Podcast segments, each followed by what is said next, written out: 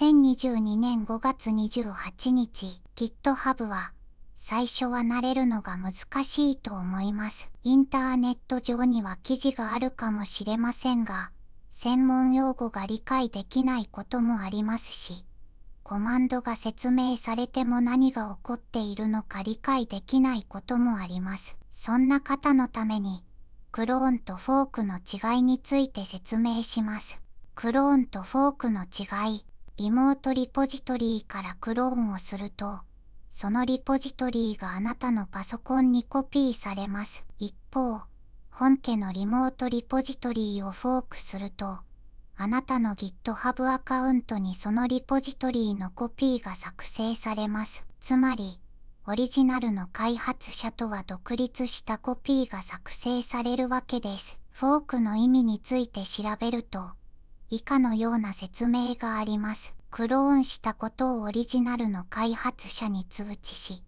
貢献者としての意思表示をする行為と解釈されます。もし、他の人がそのリポジトリに対して修正を行い、それが本家に取り込まれると、あなたもコントリビューターとして認識されます。これまでの内容を整理すると、パソコンにコピーしたい場合はクローンを使用し、GitHub 上に自分のリポジトリを作成したい場合はフォークを使用します。では、一度クローンした後、GitHub リポジトリに変更を加えたい場合はどうすればよいのでしょうか？クローンの後にリモートリポジトリに変更を加える。クローンしたフォルダーを VS コードで開きます。GitHub の準備をするために GitHub にアクセスし、新しいリポジトリーを用意します。Create リポジトリーをクリックすると、クイックセットアップ画面に移動します。VS コードに戻ります。GitHub のコミットを見やすくするための拡張機能を Git グラフをインストールすると便利です。GitHub のクイックセットアップページにコマンドラインから既存のリポジトリをプッシュするという項目があります。この内容に従って作業を進めます。最初のステップでは Git、リモート、Add、Origin というコマンドが提示されます。VS コードで GitHub のブランチ名を確認すると、すでに存在することになっています。これは、クローンした元のブランチを複製しているため、削除してからオリジンブランチを追加します。この操作を行っても、Git グラフには反映されず、エラーメッセージも表示されませんが、静かに成功しています。VS コードの左側に、ブランチの発行という青いボタンが表示されるので、クリックします。ターミナルからリモートブランチを作成済みの場合、すでに存在します。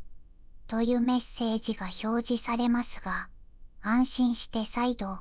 ブランチの発行のボタンをクリックします。そうすると、Git グラフにもオリジンという名前のリモートブランチが表示されるようになります。GitHub のページをリロードして確認すると、変更が正しく反映されていることがわかります。終わりに、どんな失敗をしても、本家に影響を与えることはありません。はじめは本家のコミットのみが表示され、